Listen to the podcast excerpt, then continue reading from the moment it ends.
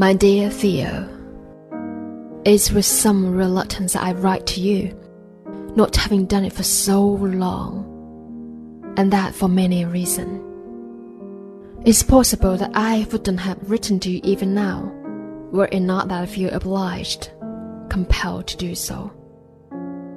I heard in Etten that you have sent me fifty francs. Well, I've accepted them, with reluctance, of course with a feeling of some despondency, of course.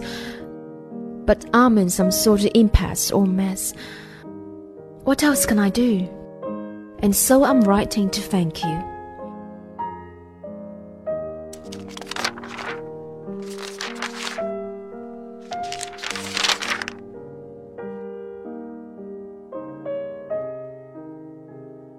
As you may know, I'm back in the Borinage.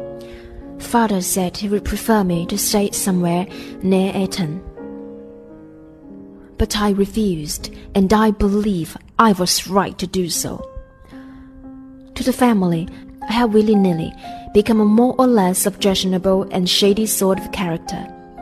How then could I be of any use to anyone? So I'm inclined to think the best and most sensible solution all round would be for me to go away and keep my distance to cease to be, as it were. I should be very happy if you could see me in something more than a kind of idler. For there is a great difference between one idler and another idler. There is someone who is an idler out of laziness and lack of character, owing to the baseness of his nature. If you like, you may take me for one of those.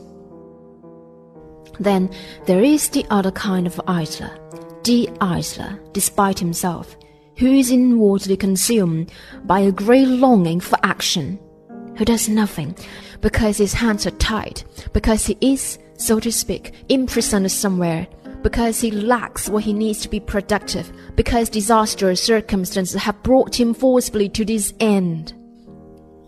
Such a one does not always know what he can do but he nevertheless instinctively feels. I'm good for something. My existence is not without reason. I know that I could be a quite different person. How can I be of use? How can I be of service? There is something inside me, but what can it be? It's quite another idler. If you like, you may take me for one of those.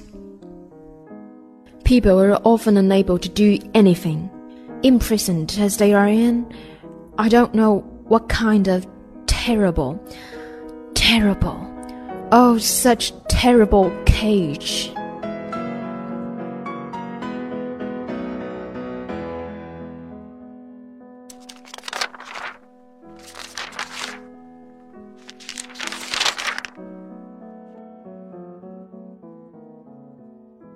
I do know that there is a release, the belated release, a justly or unjustly ruined reputation, poverty, disastrous circumstances, misfortune. They all turn you into prisoner. You cannot always tell what keeps you confined, what immersed you, what seems to bury you. And yet you can feel those elusive bars, railings, walls, is all this illusion imagination? I don't think so. And then one asks, My God, will it be for long? Will it be forever? Will it be for eternity? Do you know what makes a prison disappear? Every deep, genuine affection, being friends, being brothers, loving, that is what opens a prison, with supreme power by some magic force. Without this, one stays dead. But whenever affection is revived, their life revives. Moreover, the prison is sometimes called prejudice, misunderstanding, fatal ignorance of one thing or another, suspicion, false modesty,